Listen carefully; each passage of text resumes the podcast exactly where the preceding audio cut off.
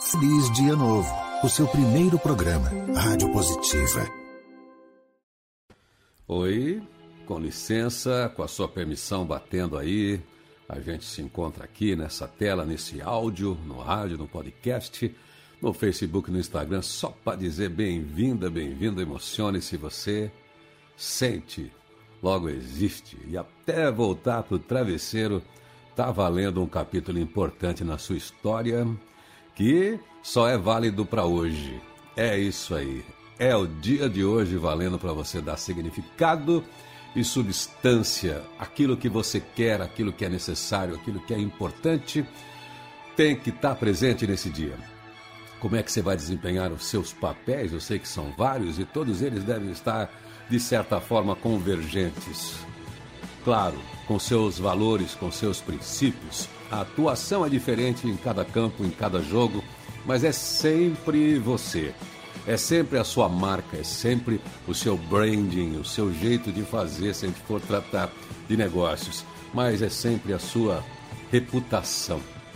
Isso resume, é sempre você. Qualquer cena, qualquer lugar, qualquer comunicação, qualquer entrega, qualquer interação que você faça com o outro, com o mundo, é sempre você. É sempre você diante de você mesma, diante de você mesmo. É mais um dia para você ser você na melhor versão que você tem. Hoje você tem conhecimento acumulados, com experiências, com vivências, com leituras, com observação, enfim.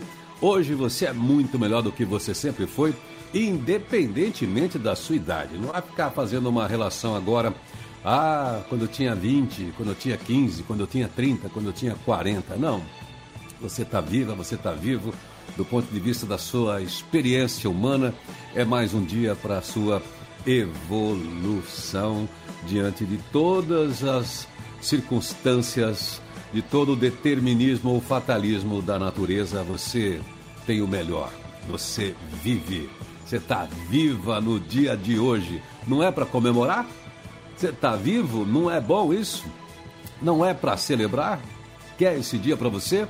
Ou não quer? Ou quer passar, vai pular, vai ficar aí com a cabeça enfiada debaixo do cobertor, como se esse dia não existisse, como se esse dia não representasse nada para sua história. Vê lá, hein? Amanhã a gente nunca sabe se tem. Então o dia é hoje, é sempre hoje, é sempre o poder que você tem para exercer no momento, no agora. É isso que você faz. Se tem coisas difíceis para enfrentar, em frente. É isso aí. Chama, chama o jogo, pede a bola, pede para você, porque tem coisas que não dá para transferir, não dá para terceirizar. E enquanto você não pegar de jeito para resolver, isso vai continuar te perseguindo, te puxando a perna, vai ser como arrastar correntes por aí. Então, além de usar bem seus talentos, usar sua criatividade, sua bondade, sua generosidade, isso tudo que você é de bom. As coisas que não estão fáceis, que estão complicadas, seja lá pelo motivo que for, as coisas que não te agradam, precisa chamar e falar: olha, tô dando adeus para você. Te chamei aqui para dizer tchau, você está demitida, você está demitido, seja um pensamento, um sentimento, uma situação, um lugar, uma pessoa, tudo aquilo que não combina, aquilo que não dá para combinar, aquilo que não converge para os valores que você tem, para as visões que você tem, para aquilo que você é, aquilo que você sonha e para o seu propósito. É isso aí. Não negocie jamais com erro, não negocie com vício, não negocie com a facilidade sempre tenha como norte o seu valor, o seu propósito, a sua missão e o seu caráter, a sua reputação. Não se esqueça que no fundo, no fundo, no fundo, sempre será você diante de você. Este é o seu grande tribunal, viu? Então, o que você deixa de fazer e que você quer fazer, a culpa nunca é do outro, tá? A culpa é sua. O que você deve fazer, não adianta você transferir para outra essa responsabilidade. É seu. Então, segura essa bronca e toca em frente. Eu sei que você é capaz, eu sei que você é uma pessoa íntegra, eu sei que também é difícil fazer certas escolhas, tomar certas decisões, Nem todas as decisões que nos libertam são leves e suaves. Às vezes as decisões são dolorosas. Às vezes você tem que fazer uma escolha pela verdade, mesmo sabendo que aquilo vai doer. É isso aí. Quando alguém está diante de um médico, de um cirurgião, que dá para ele o diagnóstico, ele faz o quê? Deixa o mal, deixa o mal tomando conta, ao Deus dará, acreditando no milagre, ou acredita no milagre daquelas mãos que vão fazer a cirurgia, porque ela está preparada e tem competência para tirar aquele mal, para fazer aquela cirurgia, para fazer aquela correção. Vai doer, é isso aí, vai inchar, certo? Vai dar é, sequelas, vai deixar cicatrizes, mas enfim, aquela cicatriz deve ser uma marca, uma assinatura sua das suas mudanças, do seu enfrentamento daquilo que você tem que enfrentar. Então, ó, todo dia é isso. Todo dia lidar com a sua força, todo dia lidar também com a sua fragilidade. E quem tem que vencer? A verdade. Quem tem que vender, vencer? O que diz o seu coração. Tá? Não diga não para você, diga sim para a vida, diga sim para aquilo que é certo, diga sim para aquilo que vale a pena. É dessa maneira que você tem e terá uma vida mais satisfatória no maior tribunal que existe, que é esse de você diante do espelho. Você com você mesma, você com a sua consciência. Então que você volte para o travesseiro quando for a hora, quando chegar a fadiga, o cansaço, com essa consciência, com esse, com esse, com essa com esse perdão, com essa conciliação, com essa certeza de que você fez aquilo que devia ser feito de um jeito correto, de um jeito coerente, de um jeito delicado, de um jeito sensível, porque que a sua vida vale a pena e a vida dos outros que estão perto de você também vale a pena e merece essa sinceridade, essa honestidade, essa integridade. Vamos aí, né? Já estamos no meio do mês de junho, dia 15 dia 15, vamos lá, dia 15, mês 6, junho 2022, hora certa. Que hora que marca aí, hein? Não posso falar hora certa. Onde eu tô é 5 horas mais do que aí, outro tá 4 horas mais. Enfim, você é que sabe a hora, é você que faz acontecer. Vamos viver bem esse dia. Então, a palavra-chave aqui da Agenda Atitude é estilo. Qual é o seu estilo, hein? Isso também você pode interpretar de várias formas. É o seu estilo de ser, é o seu jeito, também a sua roupa, a sua maneira de se vestir, de se comunicar, estilo, né? Então é algo que você pode produzir, é algo que você cria a partir dos seus hábitos, é o seu estilo, o seu jeito de ser. Diz Vargas Villa que estilo é um dom pessoal ao qual não é possível renunciar. É, às vezes você não está na moda, mas você está bem e está legal e você não precisa acompanhar a boiada, não precisa acompanhar todo mundo. Aí é que está o seu estilo, a sua identidade, o seu personal branding, o seu jeito de se apresentar e se vender para o mundo. A primeira qualidade também do estilo é a clareza. Você diz algo com seu estilo. Você se posiciona, se você é verdadeiramente coerente consigo mesma, você se apresenta ao mundo com estilo e sendo você. Se as pessoas acreditam nelas mesmas, é impressionante o que elas conseguem realizar graças a esse estilo que é claro, que é transparente. As pessoas sempre sabem com quem estão falando. O seu estilo não é exatamente a sua inteligência interpessoal que pelo conhecimento faz você manipular um ou outro para parecer bonzinho, para fazer o politicamente correto, ou para fazer a politicagem, arranjo daqui e dali, mas é sempre em nome de um interesse. Olha, tudo isso é observado pelas pessoas.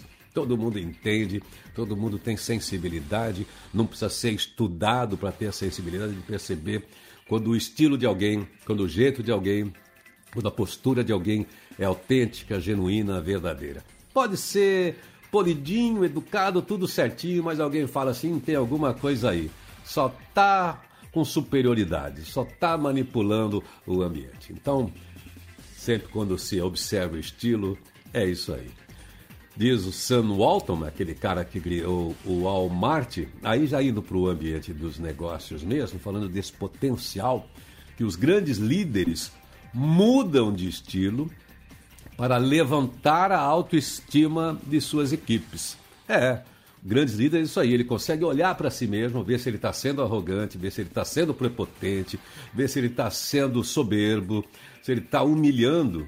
Então ele mexe nesse estilo, nessa comunicação, nesse jeito de ser, porque quem tem que estar tá valorizado não é ele, é todo mundo de uma equipe. Então o grande líder ele faz isso. Ele mexe no seu estilo, se o estilo dele é agressivo, se ele incomoda, porque ele precisa criar uma unidade de valor com a sua equipe para que todos estejam exercendo a sua máxima potência, independentemente do cargo que ocupam. É isso que está por trás desse simples toque de São Walton. Ele diz que se as pessoas acreditam nelas mesmas, é impressionante o que elas conseguem realizar. Então, é bem por aí. Que seu estilo seja uma marca pessoal positiva que seu estilo não seja algo impositivo, que seu estilo converse com o ambiente e consiga acolher e consiga ser acolhido em nome da genuidade, da, do, em nome de ser genuíno, em nome da verdade, da humildade, de todos os seus valores e, claro, com clareza, que é tudo isso que a gente falou aqui. Enfim, estamos começando o dia. É mais um dia para ser você, do melhor jeito que você pode ser. Esse é o primeiro programa, seu jeito de começar o dia bem e muito bem informado. Tem papo aqui, tem reflexão, tem entrevista hoje com a Marlene Polito, o Enigma de Sofia. É o papo que a gente vai ter hoje no podcast Positivity Talks. Assim que a gente fizer aqui o nosso salam com nossa passagem por todos os assuntos. Vamos olhar os portais do dia, as notícias, porque você tem que saber o que acontece no mundo lá fora. Tudo isso com apoio aqui de transmissão, pilotando aqui toda a coordenação disso, Tiago Toledo, que está aqui pilotando essa transmissão, Ulisses Galuti, que monta setup, arquitetura de transmissão, Roberta Pesquisa, apresentação, Isidro Pesquisa, Davi, apresentação, Rádio Positiva, Rede Positiva, valeu aí, estamos juntos em vários grupos que estão transmitindo a gente, em todos os agregadores de podcast, a gente é podcast, assim que terminar está sendo distribuído, viu? E a gente é rádio ao vivo com você, transmitido pela Rádio Positiva, pela Rádio Jovem Terra, pela Rádio Vocal, pela Rádio Transrio. E se você quer transmitir, compartilhe aí, conta para todo mundo, marca os amigos e traz mais gente aqui para essa rede positiva. A gente tem aqui também o orgulho de ter como assinaturas, como chancela, a G-Info, Folha Fácil G-Info e Trilha Empregos, mão de obra efetiva e temporária. Mas agora eu chamo a Roberta para dizer do céu da pátria nesse instante. Conta aí, Roberta. E o astral desta quarta-feira começa com boa disposição para realizar e concretizar os desejos. Inventividade, criatividade e destreza se somam à capacidade administrativa e organizadora. Com isso, você poderá cumprir com seus compromissos e realizar suas atividades com agilidade e eficiência. Ponto fraco de hoje, contrapondo algumas qualidades, pode ser a necessidade de obter os resultados de forma rápida e instantânea. Isso tende a prejudicar a qualidade de seu trabalho, depreciando sua competência profissional e provocando insatisfação pessoal. Pontos fortes: perspicácia, praticidade e conectividade. Pontos fracos: impaciência, desajuste e cobrança. Por Elmer Baumgratz, da Astro Brasil. É isso aí. Vamos ver aí, então, quem a gente destaca hoje como celebridade do dia, gente importante, gente que contribui, gente que fez o bem para a humanidade, para a ciência, para o esporte, de qualquer maneira que tenha contribuído com exemplo, com o que quer que seja. Dia do paleontólogo, vamos começar por aqui. O dia do paleontólogo é hoje, segundo né, uma lei do governo do estado de São Paulo. Mas tem um outro dia que é reconhecido pela Sociedade Brasileira de Paleontologia, que é o dia 7 de março, foi quando foi fundada a sociedade em 1958. Mas mesmo assim, com essas duas datas, a gente homenageia aqui o paleontólogo. A palavra paleontologia quer dizer o estudo da vida antiga. Criada em 1812 pelo naturalista francês Georges Cuvier, um grande pesquisador de animais extintos, a paleontologia é uma ciência que estuda o passado através do estudo dos fósseis. Com seu trabalho, ele contribui para o entendimento da evolução e dos processos de extinção que ocorreram no passado e ajuda a reconstituir a história geológica do planeta. Além disso, a paleontologia apresenta uma grande importância econômica, viu? Os microfósseis, por exemplo, são uma ótima ferramenta para a correlação e datação das camadas, sendo usados frequentemente pela indústria do petróleo, que precisa saber a idade das rochas. E é a partir dessa profissão também que a gente destaca a celebridade do dia. Celebridade é Mary Anning. Quem é Mary Anning? Pois ela também foi para o cinema. Ela foi para o cinema no filme Ammonite, cuja, cujo papel de Mary foi interpretado pela belíssima, pela muito talentosa atriz Kate Winslet. É, aquela do Titanic. Pois é, ela conta a história de Mary Anning. Mary Anning o que, que ela tem a ver com paleontologia? Ela é um dos grandes nomes da paleontologia, principalmente quando se trata de animais marinhos. Ela herdou o interesse de seu pai, um marceneiro que passava as horas vagas procurando fósseis na praia de Lyme Regis, onde moravam. Em 1811, quando Mary tinha apenas 12 anos, eles encontraram o crânio e vértebras de um animal que acreditavam ser um crocodilo. Na época, acreditava-se que os fósseis fossem apenas o esqueleto de animais atuais e não de criaturas extintas. Razão para isso vem do cristianismo, viu? Era difícil entender por que Deus teria criado uma espécie imperfeita e depois se livrado dela. Os cientistas estavam aos poucos comprovando a existência desses seres pré-históricos e as descobertas de Enem foram essenciais para isso. O fóssil encontrado por ela e seu irmão aos 12 anos, era nada menos que o primeiro esqueleto de um ictiosauro, uma espécie de peixe lagarto que viveu entre 248 e 65 milhões de anos atrás. Apesar de não ter educação formal, Enning estudou paleontologia, geologia, anatomia e ilustração científica. Ela abriu uma oficina onde vendia fósseis da região para outras coleções e paleontólogos renomados.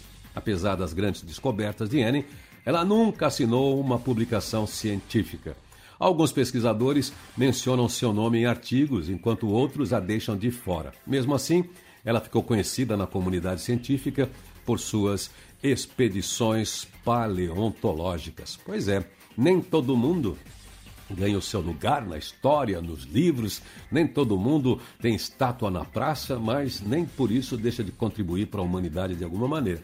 Como você, por exemplo, está fazendo tudo que é certo, tudo que é justo e provavelmente nunca vai ter é, o seu busto na praça, mas o importante é que você faz isso por propósito. Algumas pessoas representam você nesse propósito, como é o caso da Mary Annie, aí uma grande lembrança do mundo da paleontologia. Vira a página aí pra mim, Thiago. Vamos desafinar um pouco aqui.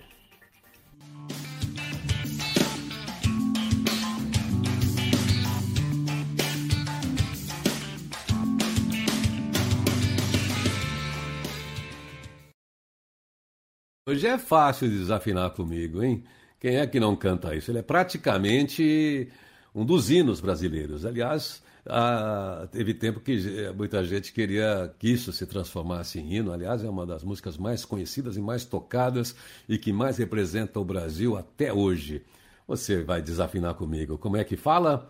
Brasil, meu Brasil brasileiro, mulato insoneiro, vou cantar-te nos meus versos. É isso aí. Ari Barroso. Canta comigo aí, desafina comigo. Brasil, samba que dá, bamboleio que faz gingar. O Brasil do meu amor, terra do nosso Senhor. Abre a cortina do passado, tira a mãe preta do cerrado, bota o rei Congo no congado. Canta de novo o trovador, a merencória luz da lua. Depois você vai no dicionário aí e procura o que, que significa merencória, tá? toda a canção do seu amor. Quero ver essa dona caminhando pelos salões arrastando o seu vestido rendado. É isso aí, está falando das cores, do jeito do Brasil, da nossa identidade. Esse coqueiro que dá coco. É, coqueiro que dá coco, podia dar laranja, né? Oi, onde eu amarro a minha rede nas noites claras de luar. É, tem coqueiro que não dá coco, tá certo. Não dá nada, né? Olhe essas fontes murmurantes, onde eu mato a minha sede, onde a lua vem brincar. Esse Brasil lindo e trigueiro é o meu Brasil brasileiro, terra de samba e pandeiro. Brasil, terra boa e gostosa, ah, como é, né? Da morena ancestrosa, hum, de olhar indiferente. E aí de novo vai entrar o batuque. Brasil, samba que dá para o mundo te admirar. Canta aí, desafina comigo. O Brasil do meu amor, terra do nosso Senhor. Vamos lá. Brasil, é isso aí. Muito bem. Bom que você desafinou. Vai cantando aí, vai homenageando Ari Barroso, que foi um cara que também foi radialista, transmitou, transmitia partidas de futebol, abandonava no meio uma transmissão quando não era favorável ao seu time o resultado, ele abandonava a transmissão de rádio. Tinha um programa de calouros, onde foi um dia cantar a Elza Soares. É isso aí, tanta gente passou pelo seu programa de calouros, inclusive a nossa grande Elza Soares. Está aí. Ari Barroso, Aquarela Brasileira, frase musical que eu deixo para você aí hoje. Seguinte, deixa eu dar um oi aqui para quem apareceu na janelinha enquanto a gente está aqui ao vivo fazendo rádio, depois vira podcast. Quem pode aparecer aqui para dar um oi? Deixa eu dar um oi para quem está por aqui. Carlos Alberto Machado, feliz dia novo a todos aí. Obrigado, Carlos. É, Marisa Fonte, feliz para começar mais um dia, um grande dia para todos. Que seja um grande dia. Deixa eu acertar esse, esse óculos aqui. É, vamos lá, quem está aqui mais? Roger sempre chega dando um toque para a gente também. Não são os tombos que determinam o nosso futuro, e sim a forma como reagimos após cada queda. Se cair, levante, pois o chão não é o teu lugar. É, o chão não é o lugar, o chão é só a base. Tá aí, valeu Roger, feliz dia novo. Laliva Café, Carpedinho Irineu e a todos nesse dia especial, para você também. Vamos junto, estamos nessa luta. Ana Valença de Santa Catarina, beleza, feliz dia novo para você. Tiago Juca Santos, bom dia também, feliz dia novo, obrigado aí pela presença. Tamo junto, bom dia Irineu, Deus é bom o tempo todo, Deus é bom.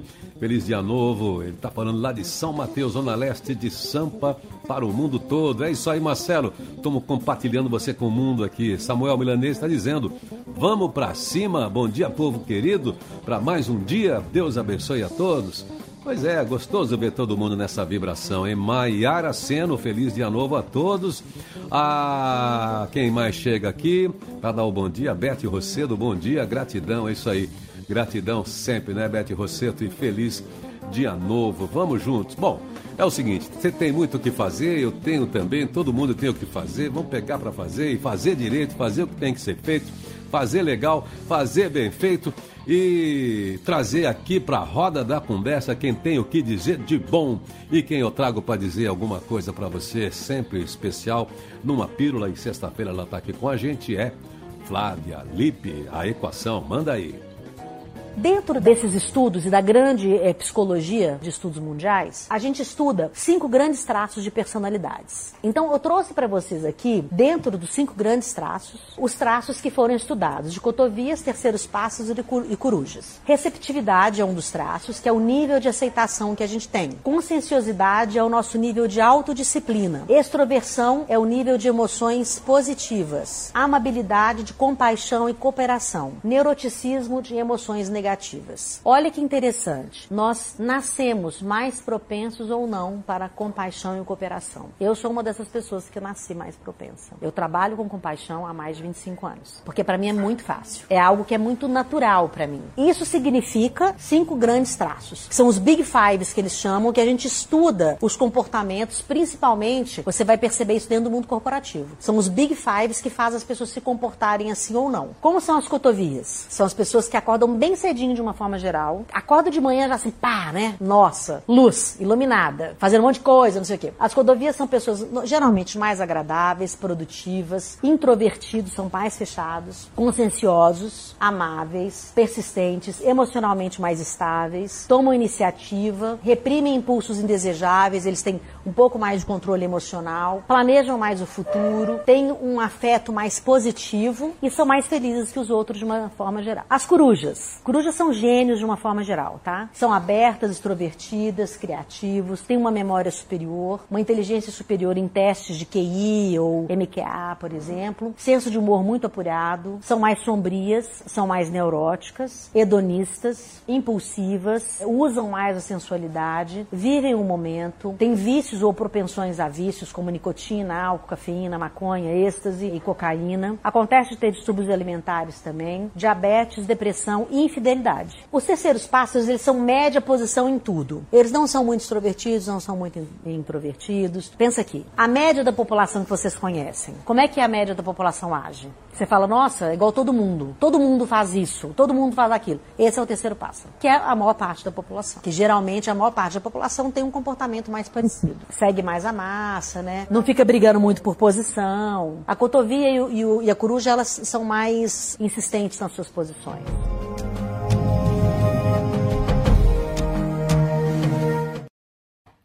E aí, se é cotovia, se é coruja?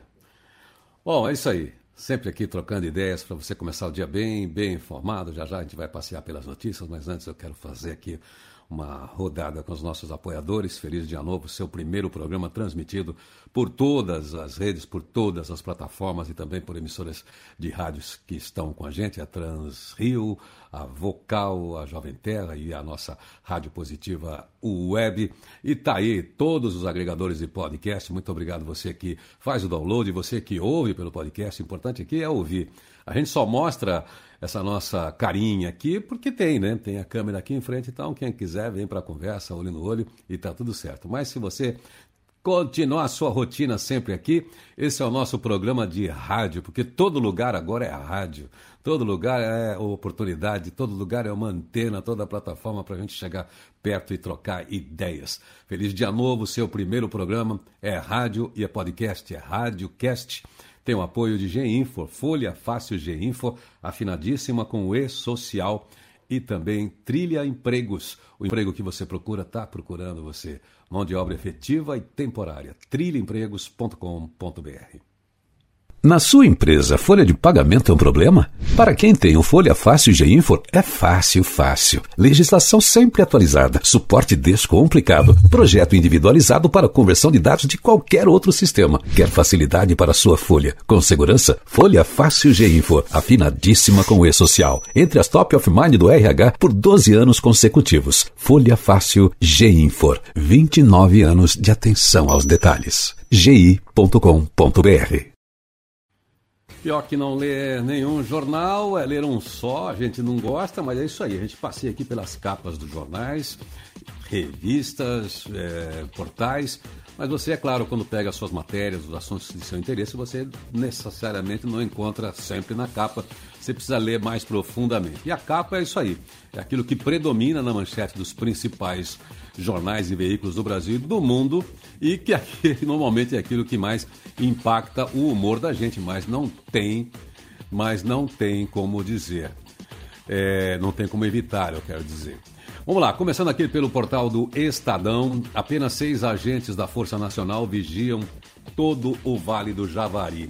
Apenas seis agentes. Pois é, para que, que a gente tem tanta gente no Exército? Tem mais de 10 mil pessoas participando do Executivo sendo que a gente tem tantos gestores muito bem formados pelas grandes universidades de, de gestão e faculdades do Brasil.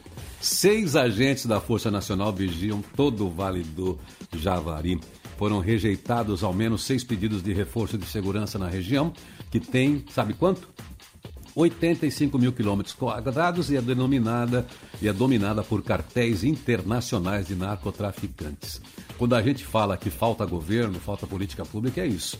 E esse é um vício desse governo e de outros também. A gente nunca deu atenção. Essas quadrilhas atuam há muito tempo uh, na Amazônia e esse é o lugar de foco. Quer proteger a Amazônia? Fiscaliza contra os criminosos. Não é um embate contra o agronegócio, nunca. O agronegócio está muito bem, tem uma ala muito boa do agronegócio que pensa o Brasil, que pensa a modernidade, que pensa o futuro, que pensa a segurança alimentar, que sabe muito bem cuidar da produção e também cuidar do ambiente. Este é o bom agronegócio. Agora, quando a gente fala do Amazonas, a gente fala contra as pessoas que destroem, que matam essas quadrilhas que atuam lá. É por isso que precisa ter Estado. É um lugar bom para ter exército, né? Exército é para essas posições, não é para estar tá na política. É para dar uma garantia mais consistente para o Estado, para a soberania. Ó, um link aqui que está também no Estadão de Negócios, startups estrangeiras reduzem operações no Brasil diante de crise no setor de inovação. Cavac chegou ao país com sonhos ambiciosos, mas demitiu 300 pessoas desde março. A gente está vendo aí o ambiente da tecnologia, das startups que conseguiu aportar aí muito dinheiro nos últimos tempos de investidores, dando uma barrigada, né? Vamos prestar atenção que tem muita gente já falando sobre isso, sobre a fantasia da tecnologia, das coisas, dos negócios escaláveis com dinheiro do ambiente da produtividade tradicional. Vamos ver isso. América Latina, eleições na Colômbia. Peso das redes sociais cresce na reta final de campanha. É isso aí. É, a internet hoje tem um papel preponderante, preciso, precisa, por isso é necessário que a gente tome muito cuidado com a informação que chega pela internet e com aquilo que se propaga, o tanto de fake news para destruir reputação, já que ainda é um, um território quase sem lei. Em época de eleição tem que ter lei, as pessoas têm que se responsabilizar por aquilo que elas compartilham, porque ela, pela, por aquilo que elas produzem. Editorial do Estadão, PEC do Centrão, viola a separação dos poderes e agride a democracia. Não há liberdade sem justiça independente. Pois é, sobre essa PEC aí, que é o perigo, né? De realmente anular por decreto do Senado decisão do STF, que é realmente um absurdo, não precisa nem ser jurista para pensar isso sobre a independência do poder, ainda mais sabendo que o ambiente político é tão contaminado. Basta ver que é o centrão que está tomando conta, que está envolvido em todos os modelos de corrupção que a gente tem no Brasil e na política, desde todos os governos, inclusive nesse governo que é o que domina. Vamos lá, outros assuntos aqui, mudando de portal, passando para o portal O Globo, pior que não ler nenhum jornal, ler um só. Câmara aprova texto base para limitar ICMS sobre combustíveis e luz. Após pedido do governo, Petrobras diz buscar equilíbrio com o mercado. Bolsonaro veta volta do despacho gratuito de bagagem em voos. Criptomoedas voltam a cair e tem pior dia em 2022. Vamos ver aqui outros assuntos, mudando de portal agora, indo para o The Intercept Brasil, que é um portal de jornalismo investigativo que fez matérias muito importantes, especialmente sobre a Lava Jato e todas as falhas do processo. É isso que resultou na quebra de reputação do próprio ex-ministro, ex-juiz e agora, pelo visto, ex-político. Não está conseguindo se candidatar por São Paulo e nem pelo Paraná o Sérgio Moro. Você vê o que, é uma reputação desmoronar por causa de falhas, por causa do viés político de um juiz. Vamos lá, entrando aqui no Intercept Brasil com seus assuntos, a favela venceu, mas e os favelados? É a matéria assinada por Fabiana Moraes. Ostentar bens de consumo e slogans como pretos no topo e é tudo nosso é um convite à esperança, mas pode também desmobilizar. Dossiê inédito mostra como Bolsonaro cumpriu a promessa da foiçada no pescoço da FUNAI. Marcelo Xavier, da Polícia Federal, Álvaro Simeão, da AGU e o ruralista Naban Garcia são os responsáveis por colocar a FUNAI contra os povos indígenas que deveria proteger. É um absurdo, é isso que a gente fala de desvio, de desvio de políticas públicas da sua finalidade onde a, onde a FUNAI atua contra os povos indígenas, que são protetores também da floresta.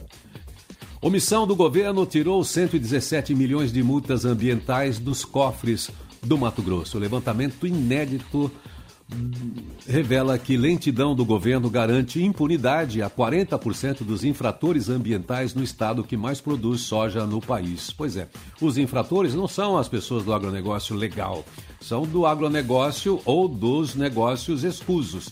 É isso aí. Dom Philips me ensinou sem dizer que estava ensinando. Que eu gostaria de dizer a meu colega desaparecido na Amazônia, uma matéria assinada por Nayara Felizardo. E, para encerrar, Sérgio Moro, a patética trajetória política do nosso herói trapalhão. Um resumo das pataquadas do ex-juiz personalista que queria ser presidente mas vai acabar como deputado bolsonarista se conseguir. É isso aí. O Sérgio Moro é um grande exemplo em tempos de compliance nas empresas, em tempo de como é que deve ser um CEO, como é que deve ser qualquer pessoa dentro de uma organização, dentro da lei, dentro das boas práticas, é isso. Não adianta você ter uma boa intenção, se é que você tenha, e depois você chafurdar-se no ambiente político, nos atalhos da própria é, justiça, para fazer valer aquilo que você acredita, a sua crença, ou o seu partido, ou a sua crença partidária, ou o seu viés, porque depois coloca-se tudo a perder. Nós que colocamos muita esperança na Lava Jato, pela primeira vez no combate à corrupção, que apoiamos o Sérgio Moro, realmente ficamos decepcionados, porque não conseguimos combater do jeito que queria, estão todos aí do mesmo, da mesma forma e o próprio juiz. E toda a sua equipe que, por trabalhar de uma maneira incorreta ou por práticas não coerentes com a justiça, a gente vê todo esse retrocesso, não consegue avançar no combate à corrupção. E tá aí o Centrão fazendo tudo o que quer, e tá aí o partido do qual ele foi juiz, tá aí o governo do qual ele foi juiz fazendo tudo o que quer, tudo eivado de corrupção, de desvios, de má política e tudo mais, enquanto a gente tinha a esperança que após Lava Jato, após gente grande na cadeia, a gente pudesse, quem sabe, partir para um novo ambiente político. Infelizmente, ainda vamos precisar trabalhar isso do jeito, claro, democrático, via política, mas talvez ter reforma política, acabar com a impunidade e coisas assim. São coisas da política, né? Bom, vamos lá. Pior que não ler nenhum jornal é ler um só. Vamos nessa aí. Depois você lê tudo que é importante, tudo aquilo que você precisa ler, porque é você que tem que ler a opinião do Irineu, a opinião do, do Constantino, a opinião do Nunes, do Nunes, do Bonner, do seu amigo, do tio, do amigo, do chefe. Tudo isso é importante para você ouvir. Quando você lê os analistas que aprofundam mais os temas, que expõem mais as, as questões que a gente trata, e aí você firma a sua convicção que você continue tendo o seu valor, o seu jeito de, de escolher os seus políticos, mas que a gente consiga curar, que a gente consiga acabar com essas distorções para que a gente tenha clareza de votar realmente em quem vai fazer aquilo que a gente espera, seja na ala esquerda, seja em centro, seja direita, onde tem gente honesta. O que a gente não quer é extremos, o que a gente não quer é confusão, o que a gente não quer é conflito e ninguém que venha ganhar no grito. A gente é que vai determinar isso nas urnas, lendo bem, né, compartilhando boas ideias, especialmente esperando que alguém traga um discurso inspirador e ao mesmo tempo consistente para enfrentar as nossas mazelas da velha política e da boa gestão pública e defender as boas políticas públicas em todas as áreas. Vamos lá. Feliz dia novo, seu primeiro programa pior que não lê nenhum jornal, é ler um só. Chega aí, Roberta, com a sua da pauta positiva.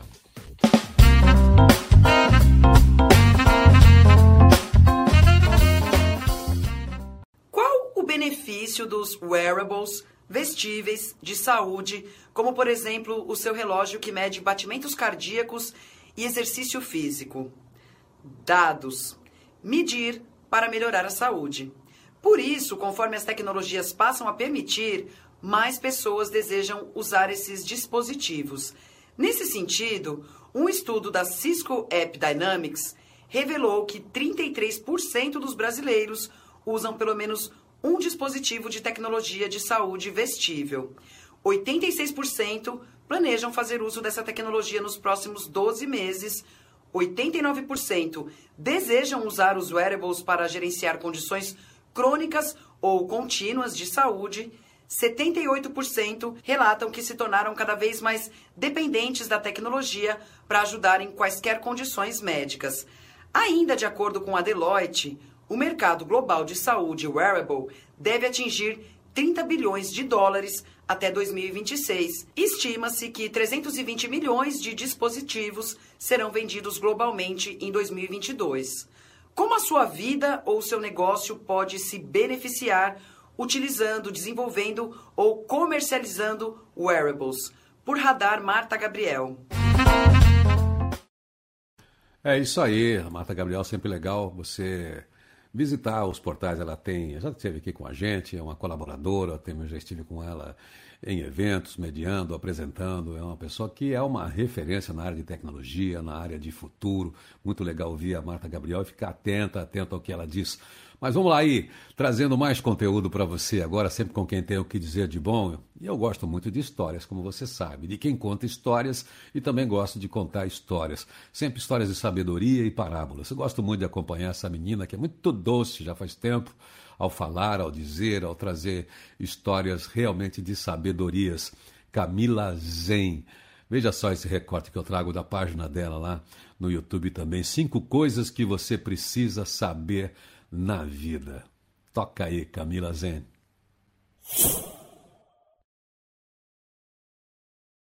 Aqui vão cinco coisas que você precisa saber na vida. Diz a lenda que quem falou essas cinco coisas foi um sábio senhor. A sua especialidade era fazer lápis. Ele tinha muito apreço por cada lápis que ele produzia manualmente.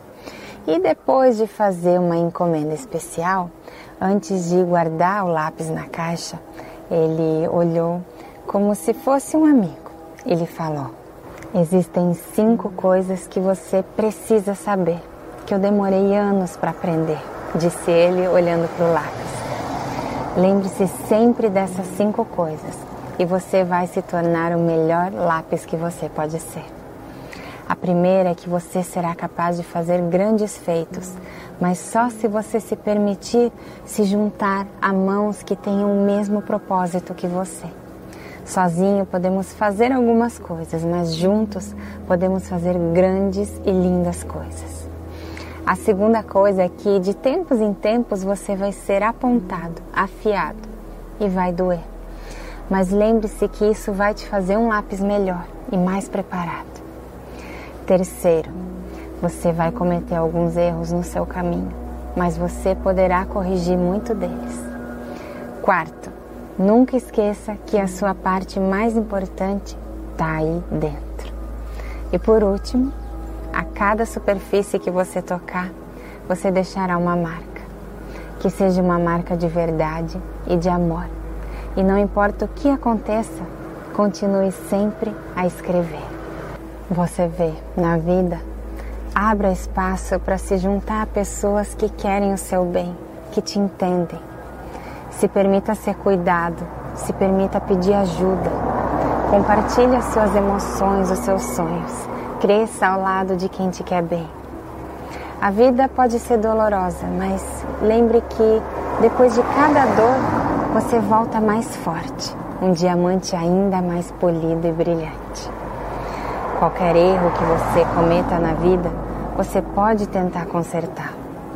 É sempre uma chance de aprender e se tornar uma pessoa ainda melhor. E é claro, a parte mais importante é quem você é aí dentro. E nunca, nunca pare de escrever a sua história. Nunca perca a esperança para que você possa viver a sua vida com coração e propósito. Eu espero que esse vídeo possa te ajudar ou ajudar alguém que você ama. Amor e luz. Namastê.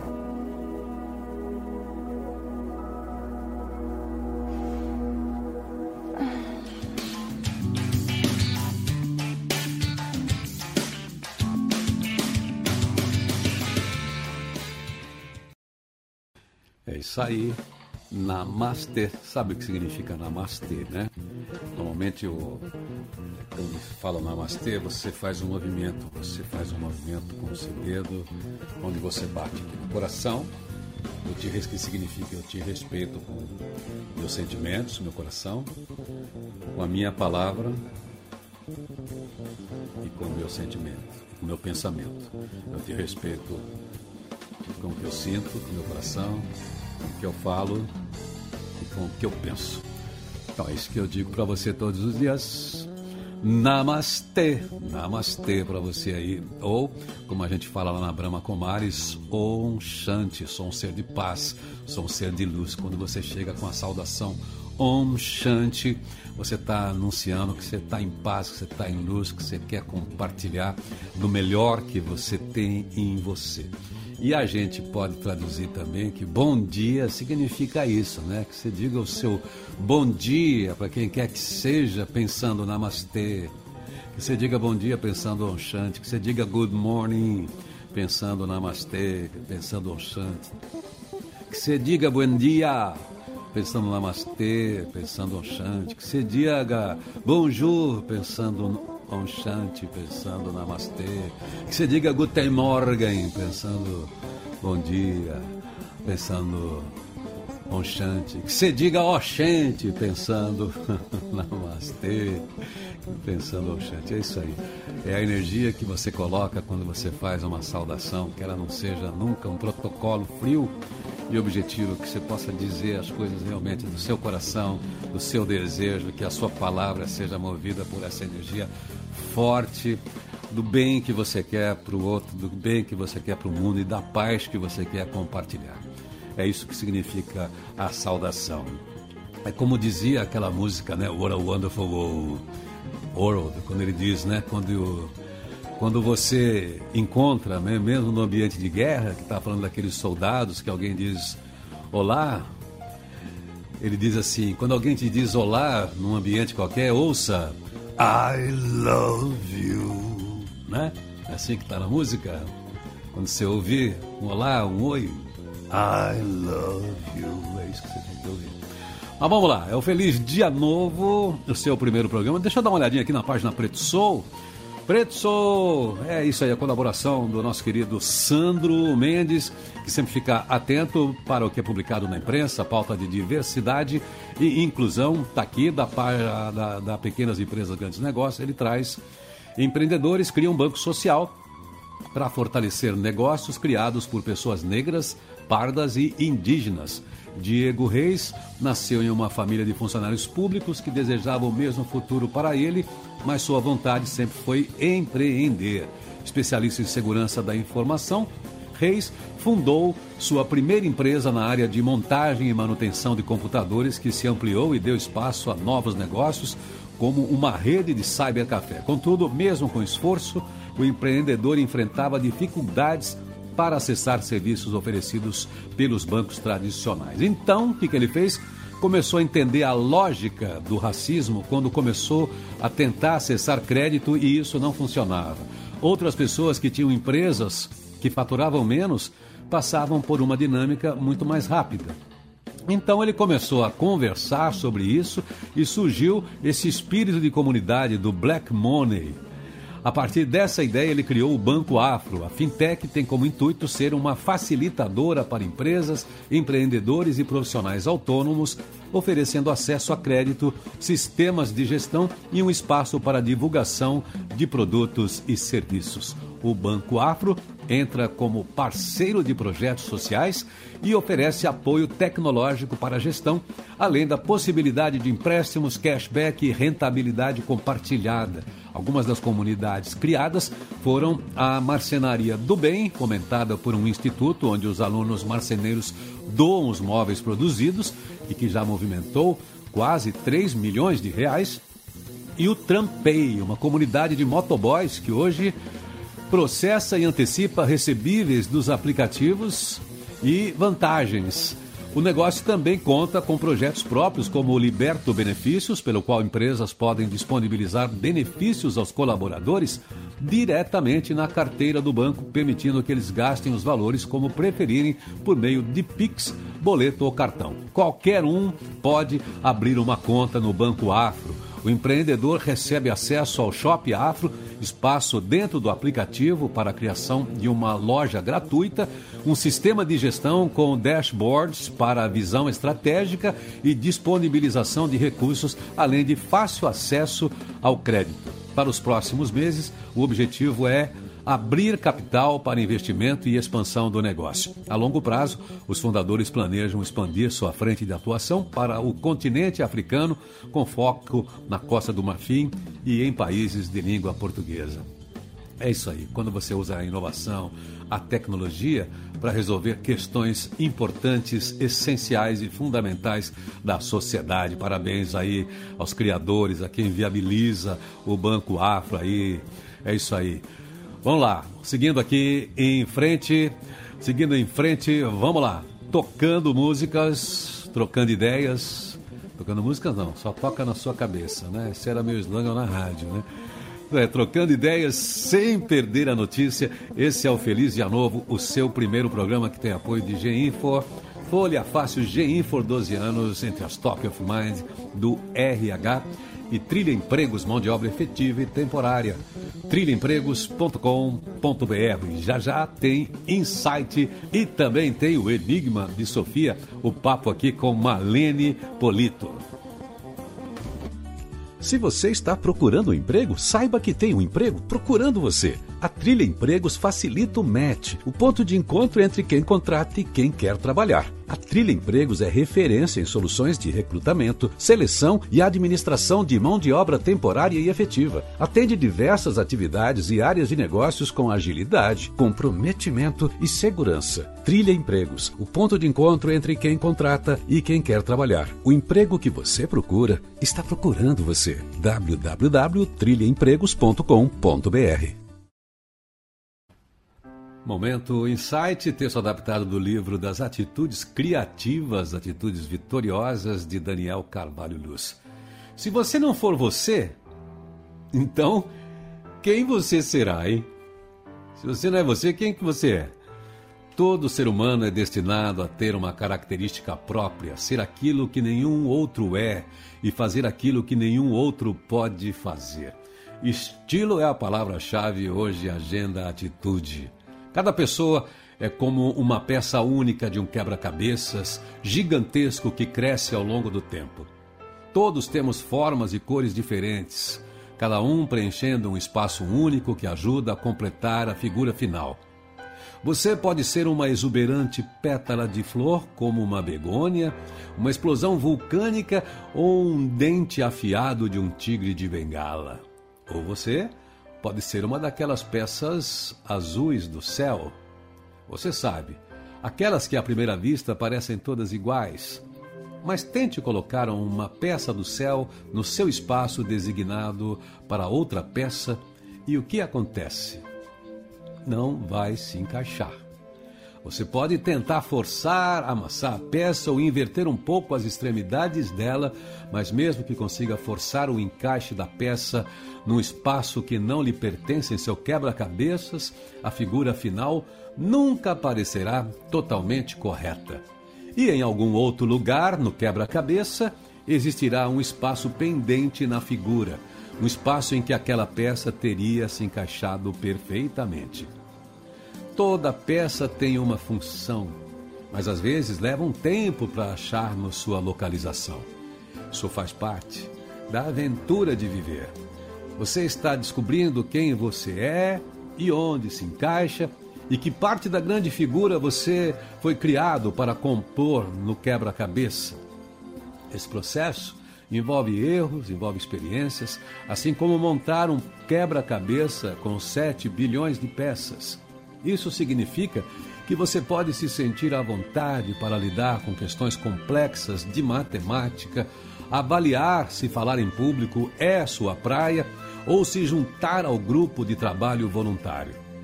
Você pode sentir-se orgulhoso de ser um devorador de livros, um nerd ou mesmo um surfista. Na verdade, você pode até descobrir que tem um talento nato para todas essas coisas. Se você está à procura de uma referência para comparar-se, desconsidere-se comparar-se aos outros. Toda vez que você se compara com alguma outra peça do quebra-cabeça ou tenta mudar, você é mesmo de uma corrente de lava para um dente de tigre, porque os tigres estão totalmente na moda, você perde de vista o verdadeiro valor que é ser único como você realmente é. É como se comparar maçãs com laranjas ou céu azul com as begônias. Comparar-se com outras pessoas não prova nada, exceto que todos nós somos diferentes, únicos. Só isso. Em vez de se comparar com outros, compare quem você é, tentando ser quem você realmente foi criado para ser. Esse é um padrão que permanece constante em nossa vida. Ninguém jamais poderá ser você melhor que você mesmo. e isso merece uma comemoração. Professor escritor, poeta Russell Kelfer, primeiro, deixou-nos um poema que resume a essência de nossa singularidade. Diz assim, ó: Você é quem é por uma razão. Você faz parte de um plano complexo. Você é uma criação original, preciosa e perfeita. Você não é um acidente. Seu nascimento não foi um erro ou um infortúnio, e sua vida não é um acaso da natureza. Seus pais podem não tê-lo planejado, mas o Criador certamente planejou. Ele não ficou nem um pouco surpreso com seu nascimento. Aliás, estava esperando você. Muito antes de ser concebido por seus pais, você foi concebido na mente do Criador. Ele pensou em você primeiro. Você não está respirando neste exato momento por acaso, por sorte, destino ou coincidência. O Criador determinou cada pequeno detalhe de nosso corpo. Ele deliberadamente escolheu sua raça, a cor de sua pele, seu cabelo e todas as outras características. Ele fez seu corpo sob medida, exatamente do jeito que queria. Ele também determinou os talentos naturais que você possuiria e a singularidade de sua personalidade. Você é único. Deus queria que você fosse você. E aí, você está sendo você? Ele o criou para ser único, distinto, uma pessoa significativa, diferente de qualquer outro indivíduo no planeta, ao longo deste vasto período de tempo de humanidade. E em seu caso, assim como no de qualquer outro ser humano, o molde foi quebrado para nunca ser usado novamente, logo que você entrou no fluxo da humanidade. O grande general e poeta Davi, herói do povo hebreu, aquele retratado por Michelangelo em uma fenomenal escultura de mármore, disse: Tu criaste o íntimo do meu ser e me teceste no ventre de minha mãe. Eu te louvo porque me fizeste de modo especial e admirável. Tuas obras são maravilhosas. Digo isso com convicção meus ossos não estavam escondidos de ti quando em secreto fui formado e entretido e entretecido como nas profundezas da terra. Os teus olhos viram o meu embrião. Todos os dias determinados para mim foram escritos no teu livro antes de qualquer um deles existir. Se eu li corretamente essa declaração espantosa, você foi planejado e depois apresentado ao mundo exatamente da forma como o Criador quis. Então, reflita, reflita sobre essa verdade. Nas palavras de Davi, mais uma vez, e não perca o comentário de que Deus está pessoalmente envolvido em todos os dias, detalhes e aspectos da sua vida. Grande pensamento.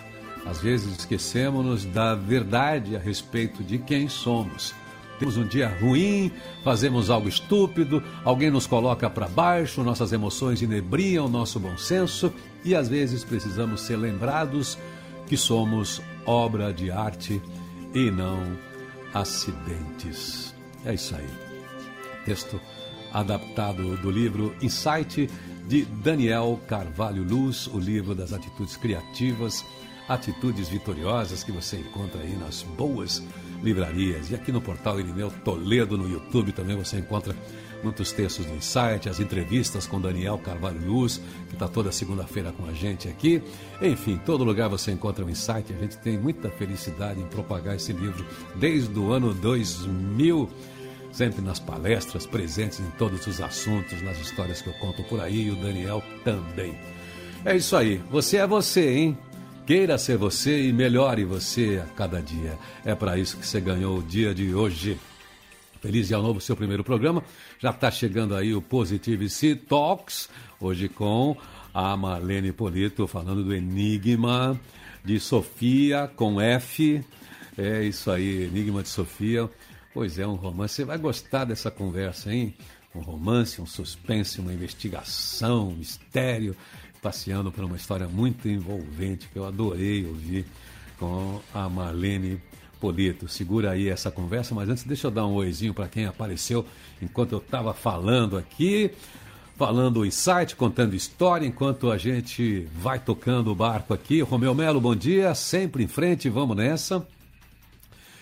Edmar Pereira, tá aí, sorrisão, hein? Bom dia, feliz dia novo, tá junto com o filhão no, no perfil, bacana isso. Nair Cardoso, feliz dia novo, Irineu e equipe para você também. Marcelo Oliveira Santos, bom estar tá com você. Débora Cássio, tamo junto, vamos nessa, sorrisão bonito. Bom, você que chegou, Beth Rosseto, você que já apareceu, já dei oi para você, você que está no podcast, você que está no YouTube, você que pode escrever, você que está ouvindo pela rádio, você que está ouvindo pelo grupo do Rubens, Mudar o Mundo é Possível, o grupo da Kátia Taurizano, tá tudo legal.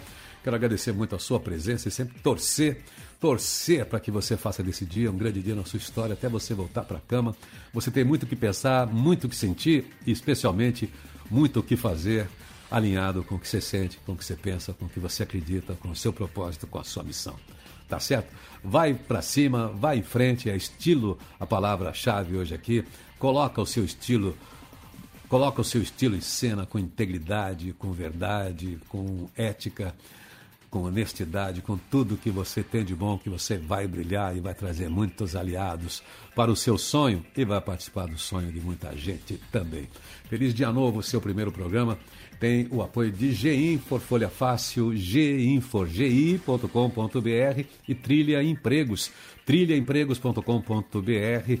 O emprego que você procura está procurando você. Amanhã é feriado, né? Amanhã a gente pula, sexta-feira a gente está aqui com Flávia Lipe no super papo aqui também no podcast.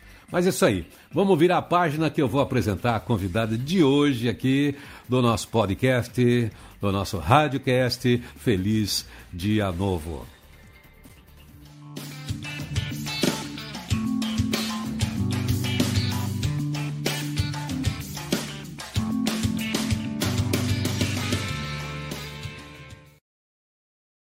Nossa convidada hoje aqui no Papo possui graduação e licenciatura em Letras, Inglês e Português pela Universidade Estadual Paulo Paulista Júlio de Mesquita Filho, Unesp, mestrado em Comunicação e Mercado pela Faculdade Casper Libero, doutorado em Artes na área de Artes Visuais pela Universidade Estadual de Campinas, Unicamp, tem especialização em Linguística pela Unesp, em Teaching English as a Foreign Language pela University of Michigan, é especialista externo da Universidade de São Paulo, a USP, tem experiência na área de comunicação, com ênfase em filosofia da linguagem e teoria da comunicação, atuando principalmente nos seguintes temas: construção de sentido, dialogismo, sujeito no processo de comunicação, comunicação oral, imagem pública, comunicação e carreira.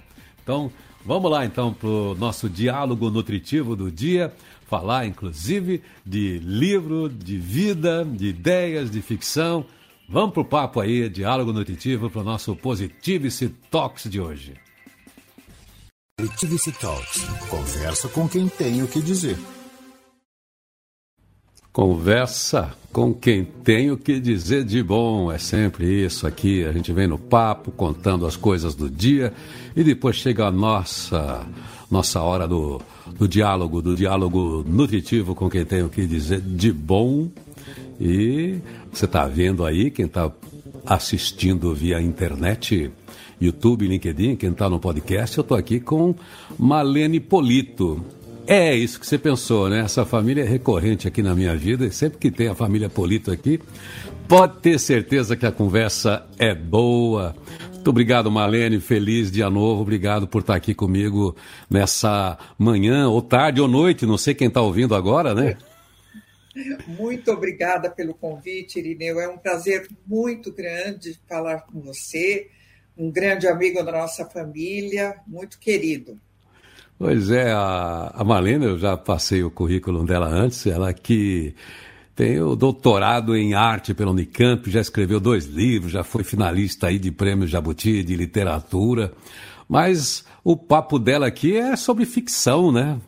Conta é, pra é gente. Diferente. É um pouquinho é. diferente, né? Porque é sobre mistério, ficção, um romance e um passeio pelos anos finalzinho dos anos 60, 70, que são décadas ah, pelas quais eu tenho curiosidade, fascínio mesmo. E o livro trata exatamente deste passeio, misturado né, com um pano aí de, de fundo, um mistério, uh, seguindo as pegadas de Sherlock Holmes, Agatha Christie, bem de longe, mas é nessa linha. Ah, mas é muito bom ter um fio condutor assim de mistério. Quer dizer que é aquele tipo de ficção é, que também passei aí pela história do Brasil, então, de anos 60. Conta um pouquinho aí desse, desse contexto, das suas percepções, que eu também, não sei se você sabe, mas dá para ver pela minha cara, nos anos 60 eu já estava batendo bola por ali, já estava brincando na rua, né? Você sabe, Irineu, eu acho que os anos 60, é, finalzinho em particular, e 70, eles ah, marcam uma, um momento em que a nossa história se divide, porque é uma preparação para o finalzinho dos anos 80 e 90, em que nós temos uma revolução de costumes, de comunicação, de história, de tudo.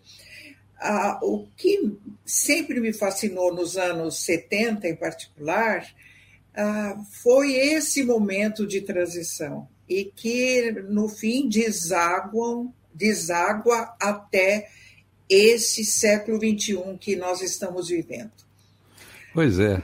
Quando eu escrevi, eh, eu tive a ideia de escrever o, o Enigma de Sofia, você sabe, quando ah, você lida com texto também, né? Ah, texto oral, texto escrito, quando nós lidamos com o texto, é, é, incrível, porque você vai tendo ligações e relações, e de repente você tem um olhar diferente para tudo. E a história deste meu romance começou assim, de forma inusitada, e foi crescendo, e me deu muito prazer neste passeio histórico. Pois é, é um jeito bom de ser, né? Você pensa que está escrevendo a história, mas a história está escrevendo você, né? Você só é tem uma ideia inicial, o personagem Isso. cresce e ganha, ganha vida. Agora, eu particularmente também, por questões pessoais até, por ser um ator dessa, dessa fase, entendo também a magia que tem esse tempo, especialmente para minha geração também, porque a gente é de uma transição é, eu também, anos 70, quando eu era adolescente, como você está aí passeando por, esse, por essa mudança cultural do mundo e, e também do Brasil, eu também já peguei a mudança pronta. Eu só embarquei na onda mas coisas maravilhosas estavam acontecendo a partir dos anos 50, com aquela geração pós-guerra, e começa a construir alguma coisa, começa a ter um ambiente de inovação na, nos negócios, na indústria, na sociedade e tudo. Enfim, nós tivemos. É, nos valores, a gente tem uma riqueza muito grande. Eu imagino que seja bastante excitante esse enigma de Sofia. Agora, conta para mim, que enigma é esse? Se é que pode se fazer spoiler de livro. Não, não vou falar do enigma. Eu espero que você me dê o prazer de ler o livro. Mas claro. o, o, o livro está montado ao redor de, vamos dizer, dois eixos. O primeiro que é esse transcurso pela história dos anos, final dos anos 60 e década de 70, com todas as transformações. E eu faço com que a história se desenvolva num vilarejo. E este vilarejo, ele tem imigrantes Hum. Ou seja, pessoas que vieram de vários países e que, ah, por coincidência ou não, se localizaram perto de um grande centro e que são extremamente unidos. É, o vilarejo só tem duas ruas, eles ah, se dão super bem, mas são seres humanos, não é, Irineu? E como é. seres humanos, você encontra todas as emoções, todos os sentimentos, às vezes eles são bons, às vezes não são bons, e vão a, acompanhando esta linha do tempo com as transformações sociais, mas também econômicas, passando por momentos de transição política, inclusive não é a, a, o principal objetivo falar de política ou de empreendimento ou de comércio, mas nós temos aí este cenário proposto. Esse é um, um dos eixos. O segundo é o fato de, nesta, vamos dizer, vamos dizer neste balão em que várias vidas a, acontecem e num ambiente que você poderia dizer inusitado, alguns crimes acontecem e todos se perguntam por quê. E vamos dizer que a peça principal ao redor do qual todos esses crimes acontecem é uma personagem que é a Sofia. Por isso é que uh, resolvi dar o nome de Enigma de Sofia, porque é, é instigante mesmo. Você vê as pessoas com todas as paixões, uh, o romance, aquele romance ainda, vamos dizer, ingênuo, né? Mas você vê também uh, os crimes acontecendo em, enquanto crianças brincam na praça, enquanto uh, os fiéis podem brigar com o padre, a, a vida na fazenda, uh, a bolinha de gude, que eu tenho, eu tenho certeza que você usou oh. e abusou, né? Oh. então, é, é, exatamente ao redor desses dois eixos aí que a história se desenvolve. E tem uma personagem, tem, eu amo as personagens do livro, né? Assim, bem.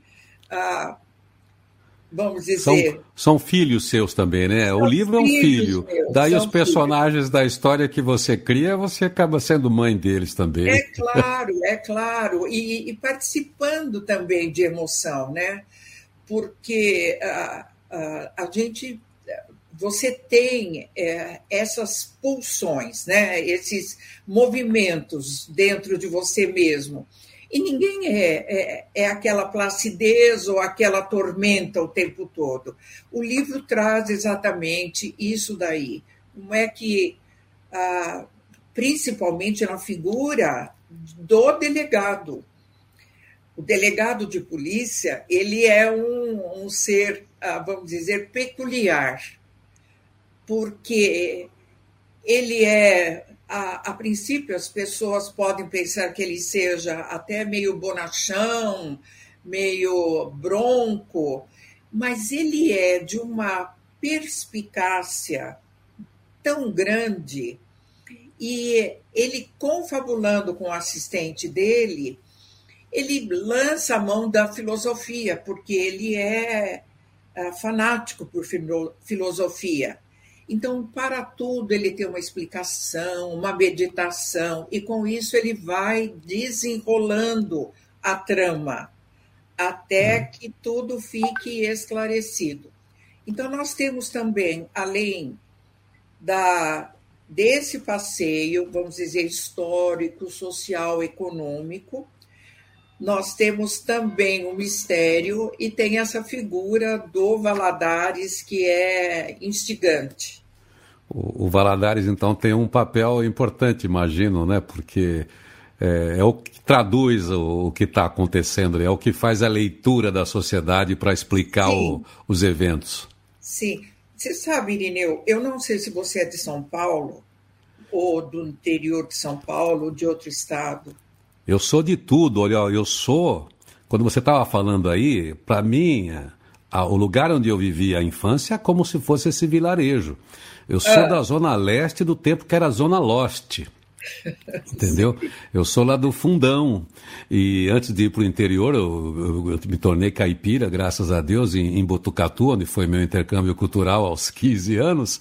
Mas é, você falando aí, já eu já fui visitar o meu lugar aqui, já comecei a olhar para as pessoas, viu? Você sabe que é, essa é uma impressão que os leitores do livro, né, que graças a Deus gostaram, me passam. Em primeiro lugar, que é, é, é, é assim revisitar o lugar em que eles cresceram, porque a vida nessa época era bem diferente, né? E principalmente quando nós vivemos num centro grande, você tem um, um, outro paradigma, né? um outro modelo, vamos dizer, de referência. E é, essa é, esse é um comentário que eles sempre fazem para mim. Em primeiro lugar, que, olha, mas eu me vejo, eu me vejo nas brincadeiras das crianças, nos hábitos, nas festas comunitárias, no, no terço, porque é. A, a, nós retratamos lá o, o terço na casa das pessoas, o, o licor que era dado, as crianças brincando, as crianças no rio, pescando e fazendo travessura, ah, os comentários sobre as, as mocinhas ingênuas e as não ingênuas, né?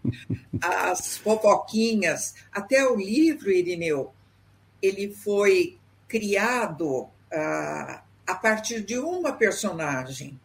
Quando eh, eu estava escrevendo ah, alguns artigos para um jornal da minha terra natal, ah, que é Araraquara. Sim. Então, eu escrevi esses arquivos e uh, esses artigos e em um deles eu descrevo uma senhora que aparece no livro como Dona Carmela, que era uma senhora uh, com quem eu tive contato, que era meio uh, parente da minha mãe, sabe, da, da nossa família. Então eu comecei com a Dona Carmela. E aí, da Dona Carmela, eu fui criando, vamos dizer, o entorno, fui criando, acrescentando os amigos, e a história, como você bem definiu, a, a ganhou, ganhou um percurso tão inusitado que até eu me surpreendi. É legal isso, né? Porque, porque quando você começa a ambientar, a sua cabeça monta, além do, do, do cenário, como você falou, as pessoas, depois as pessoas vão ganhando vida e os personagens nascem e têm vida própria, e às vezes um, o núcleo principal se desloca, outro núcleo acaba ganhando importância, como é eu imagino que está aí. É verdade. É... E, e, um comentário que eu, eu tenho gostado muito, que as pessoas leem o livro e depois falam para mim, ai, mas eu sabe que eu estou com saudades da, das personagens? Então, hum. isso é, é, muito, é muito bom ouvir, porque ah, significa que tem, teve ah, essa característica de realidade, né, verossimilhança, ou seja, você se identifica com uma pessoa ah, que você foi ou que, com que você conviveu, né, Irineu? Então, isso é, é muito muito bom ouvir. Eu, eu, imagino que esse personagem aí, o, o, delegado, como é que é o nome do delegado mesmo? Valadares. O Valadares, ele, pelo papel que você deu para ele, ele também conversa com o nosso tempo, né? Alguém que ajuda a gente a ler as situações e fazer as Sim. devidas transferências, né, para que a gente entenda o nosso mundo, a nossa história. Que a gente, é. não sei se você é como eu, eu eu fico o tempo todo, mesmo sem, sem análise, né, sem psicanálise, ressignificando cenas da infância. É, é, às vezes vai mudando, né? A história vai mudando. É. E é muito gostoso isso. Se você tem um auxiliar, né, um livro, que é o que a gente usa sempre um livro, ele nos ajuda a fazer esse acesso, um livro que tem essa, essa emocionalidade, sei lá, a história, além do, do, do curioso da leitura, da investigação, de tudo aquilo que você propõe. Eu estou muito curioso de, de ver o livro, porque imagino que está muito interessante. Que, que, tenha, que você tenha a oportunidade de ler, vai ser um prazer realmente.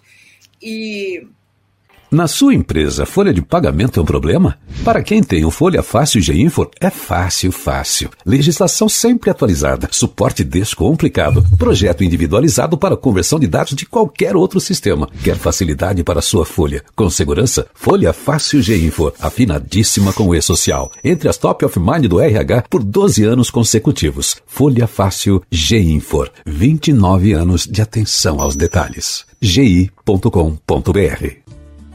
se você está procurando um emprego, saiba que tem um emprego procurando você. A Trilha Empregos facilita o match, o ponto de encontro entre quem contrata e quem quer trabalhar. A Trilha Empregos é referência em soluções de recrutamento, seleção e administração de mão de obra temporária e efetiva. Atende diversas atividades e áreas de negócios com agilidade, comprometimento e segurança. Trilha Empregos, o ponto de encontro entre quem contrata e quem quer trabalhar. O emprego que você procura está procurando você. www.trilhaempregos.com.br Positivity Talks. Conversa com quem tem o que dizer. Eu acho que todo livro que a gente escreve, como você bem colocou, ele não deixa de ser um retrato de uma parte daquilo que somos, né? Hum. E uma característica do livro, uh, de que eu gosto bastante, é esta leveza, sabe? A, apesar de ter havido crimes no vilarejo, as pessoas são e eram consistentes, eram fiéis ao mundo delas, aos afetos, às, a, as mágoas, as raivas, né? E, e o, Vala, o Valadares ele não deixa de ser um catalisador, um, um hum. ponto de referência para o qual todos se voltam. E isto ganha uma riqueza uh, muito grande, porque ele abre perspectivas diferentes, aquela ressignificação que você uh, mencionou tão bem. Pois é, você sabe que a, a você está lidando com memórias né, para construir uma história, porque você está se tá ambientado numa época, numa época muito próxima. É, então é uma ficção que, como você falou, passei aí por essas mudanças que todo mundo assistiu, participou, entendeu, sofreu ou se deu bem, é, enfim, andou. Mas todo mundo tem uma leitura própria dessa história, enfim lidar com a memória é sempre, é sempre uma visita boa, né? Mesmo para quem faz uma visita dolorosa, é porque precisa voltar para aquele lugar. E quando você tem a diversão da literatura, né, do, do romance, da investigação, do mistério, é um jeito também lúdico de visitar suas suas mazelas, né? Suas e... dores, seus sofrimentos e a sua diversão também, né? Para ver que a vida é assim mesmo, como você colocou aí dos personagens, eles são simplesmente gente, né? Na é. sociedade continua acontecendo crime, as pessoas continuam uh, fazendo filhos, os filhos estão brincando na rua, sonhando com um mundo melhor. Tem gente que está tá indo bem, tem gente que está mais ou menos, enfim, é o, o, componente básico de um, de um lugar que tem um monte de gente, né? Gente como gente. É, Muito legal. Exatamente. E, e apesar de ser, vamos dizer, teoricamente o um lugar ideal, você vê que é, é tudo ser humano que está lá, sabe? Com, com o pacote todo, ou seja, há aqueles que conseguem ser mais delicados, mais suaves, mais amorosos, mas ah, também tem aqueles que, por uma razão ou outra, vêm no lado mais uh, escuro da vida, né? mais uh, triste, mais angustiante. Mas o livro tem essa característica, ele é bem levinho. Uh, Muito bom. Na medida, o, o meu marido fala, ele falou, você matou um bando de gente no livro. Eu falei, Fala para ele que o Quentin Tarantino mata muito mais e à toa. Eu falei, mas tem momentos, tem momentos leves, assim, agradáveis, românticos. Ele falou: pelo amor de Deus, você matou um bando de gente aí, e se eu não ponho, porque eu troquei ideias com ele, né? Sim. Ele falou: se eu não ponho um freio em você, você matava não sei quem, é. outro personagem. Falei, vamos lá, vamos eliminando. Não, mas pelo que você está contando, o que tem aí, tudo que você falou tem a leveza. E é bom a gente ter a realidade presente, que esse é o lugar onde a gente vive, e não é só aqui que é assim. Mas você sabe uma das coisas que eu estou pensando aqui? Outro dia eu acabei chegando a essa conclusão. É, eu estava falando da minha zona leste, né, do meu vilarejo, do, eu brincando de peão, bolinha de gude, correndo atrás de pipa, atrás de balão, tudo isso aí na minha quando, quando a Zona Leste era praticamente chácara. É, eu visito a minha, o meu bairro. O meu bairro é ali perto do crematório é, da, da Vila Alpina. Então, Sim. eu confesso que me dá uma tristeza, porque São Paulo é essa cidade que cresce é, algumas ruas por minuto. Então, quando eu vou para aquele lugar, eu não reconheço, eu não vejo não vejo a minha rua, eu não vejo meu campinho, eu não vejo mais a minha casa, eu não vejo meus amigos, eu não vejo onde moram. Então, a, a, a minha memória está na minha infância. E eu tive uma experiência muito curiosa na Espanha. A minha avó era uma andaluz e ela, a única coisa que ela lembrava aos noventa e tantos anos é que ela era de Sunhega. E então, a primeira vez que eu vim para a Espanha, e eu falei, eu preciso conhecer esse lugar, que era também aqui na, na Andaluzia, na Costa Quente, ali é um lugar bravo. Enfim, foi muito difícil achar que nem ali, a região dela, se sabia. E eu de conversa com um, conversa com o outro, juntando o som, eu acabei chegando ao vilarejo Olha. da minha avó. E estava realmente em ruínas, continua lá do jeito que ela deixou no final do é, 1906, né? Então estava do jeito que ela estava. Então a memória dela estava lá ela ficou para o Brasil, uma mulher muito simples, analfabeta, espanhola, mas ela vivia naquela infância. Eu tive a chance de voltar à infância dela e conhecer as ruínas da casa dela. E conhecer uma velhinha de 86 anos que me deu a, a pista. Olha, aqui aquela família foi para o Brasil, eu era pequena, assim. Bom, o que acontece? A minha avó tinha o lugar dela da infância intacto. O São Paulo, que é uma coisa, eu, eu que sou bem mais novo que ela, claro, eu vou visitar minha infância no encontro. Eu, como ela, só encontro a minha infância na memória. Então, quando alguém conta alguma história que me arranca de dentro os personagens, seja o seu personagem com os nomes dos meus amigos, das pessoas, dos crimes que eu vi ali, e eu vi. É, eu tive essa experiência né, do começo da violência dos anos 70, eu vivendo em periferia, eu vi essa escalada. Então, eu estou vendo o seu livro já, preciso ler isso imediatamente, porque eu tenho certeza que eu vou eu vou participar dessa história com os meus personagens Ai, reais. Olha, eu gostaria muito mesmo, viu? Ah, olha, gostaria de mostrar aqui meu, meu Mostra aqui. Olha que capa bonita. O Enigma de Sofia. Está sendo lançado por qual editora, Marlene Polito? Pela Novo Século. Novo Século. Tá aí. Olha, vamos torcer para que esse livro ele já chegou, já encontra em todas as livrarias, já está disponível.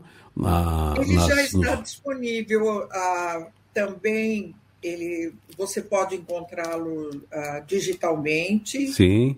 E é, e, é, e físico, na, nas lojas. É, em que livraria? É, em livrarias, nas lojas eletrônicas aí, na Amazon, enfim, está tá sendo isso. a distribuição normal. A pessoa é. dá um Google aí, entra na loja ou dá um Google aí, o Enigma de Sofia. E, e, vai viajar com você por essa época, por esses personagens, aprender com eles e pensar com eles.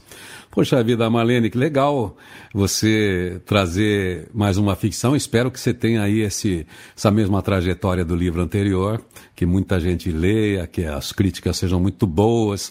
É. Quem sabe dessa vez sai o Jabuti. Você sabe que o Jabuti foi para um livro meu, para o meu livro, que é, a, é praticamente a minha dissertação de mestrado, né? Eu gostei hum. muito da, da, minha dissertação, adorei a minha tese também. Agora, eu tenho um carinho especial pelo Enigma de Sofia, por, por causa desse aconchego, né? É.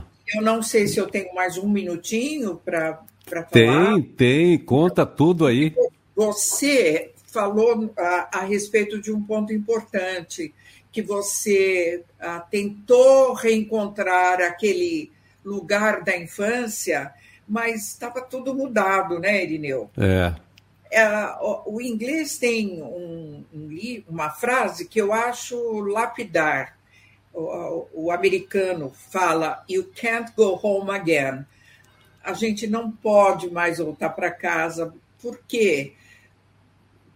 Porque tudo muda, né? Agora, é. a nossa memória afetiva, ela é riquíssima, maravilhosa, e nós temos que preservá-la.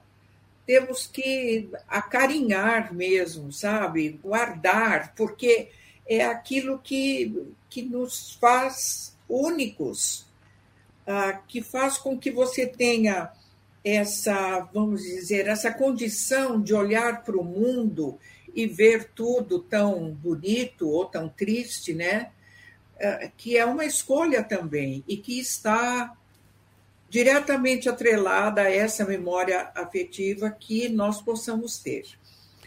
É bonito eu... isso que você falou, porque a, essa memória da gente está viva, a gente está recriando em cima dessa memória. As claro. nossas experiências acabam virando fábulas sobre nós mesmos, né? Nós acabamos é... tendo uma é. trajetória épica, não importa é, se está coerente com os fatos, né? O tempo não. vai dando as suas tintas e tá bom, é né? Claro, é claro. É aquele quadro que a gente pinta, né? Você pode pintar o quadro com cor sombria, triste ou com, com cores alegres, brilhantes, né? A minha opção é por cor alegre, brilhante, delicada. Então, ah, quando eu escrevi o, o, Enigma, eu procurei retratar esses momentos ah, de duas crianças em particular, ah, fazer este inventário, vamos dizer, né, de tipos que a gente pode encontrar que não são tipos acabados, porque o ser humano não é acabado, ele está sempre mudando, ele está sempre se reinventando, como você tão bem colocou. Mas neste, vamos dizer, álbum, nesse repertório todo de personagens, dá para ver que nós somos movidos né, pela razão, mas também e, e essencialmente pela emoção. E essa emoção pode nos abrir portas de delicadeza, de amor, de afeto, de carinho, mas também de mágoa, de ressentimento e até nos levar a crimes, né? a cometer crimes. É. Em resumo, é, é, é esse o, o ponto do, do Enigma de Sofia. Poxa vida, adorei esse papo né, saber da história. E agradeço muito aí a sua gentileza em contar para mim aqui nesse, nesse horário aqui do programa, que é, aqui é Radiocast. Eu mantenho ao vivo porque é rádio, mas é podcast, então está distribuído do jeito que cada um ouve o dia que quiser, a hora que quiser, e a gente está muito feliz aqui com com mais de 600 mil downloads desde que a gente começou essa aventura de rádio, fora do rádio, em todos os lugares. E você veio enriquecer aqui esse, esse repertório de, de conversas boas com essa proposta, com essa sugestão de um livro. Então fica aí, ó. O Enigma de Sofia, o livro de Malene Polito, que já está disponível para você uma história que eu tenho certeza, pelo que, por tudo que ela contou, vai te ajudar também a passear aí por seus personagens, achar paralelos aí na sua vida, nas dores, nas perdas, nos ganhos, nas trocas, né? no medo e tudo. Filosofar um pouco também, né, Irineu? É, e filosofar um pouco. É, a filosofia ela faz com que a gente reflita, né? Ah, o lugar que a gente está, como é somos, né? A relação com o outro. E é isso aí, é. Eu fiquei muito feliz em conversar com você, queridíssimo amigo da nossa família. um prazer enorme e agradeço essa oportunidade de me ajudar na divulgação. Ah, eu que agradeço. Eu que agradeço a sua gentileza, essa conversa boa e me deixar aqui com essa vontade de ler logo. Isso, leia mesmo. Marina Polito, sucesso para você. É sempre muito bom encontrar você, encontrar o Reinaldo, encontrar a Raquel e sempre conversas muito boas e nutritivas como a gente gosta, né? Tchau. Muito obrigada. Tchau. Positivity Talks. Conversa com quem tem o que dizer. Esse é o Feliz Dia Novo, seu primeiro programa. Uma rede conectada à boa atitude. De segunda a sexta-feira, a partir das seis da manhã, em todas as plataformas digitais. Escolha a sua. Acesse nossos conteúdos em felizdianovo.com.br. Feliz Dia Novo, o seu primeiro programa. Rádio Positiva.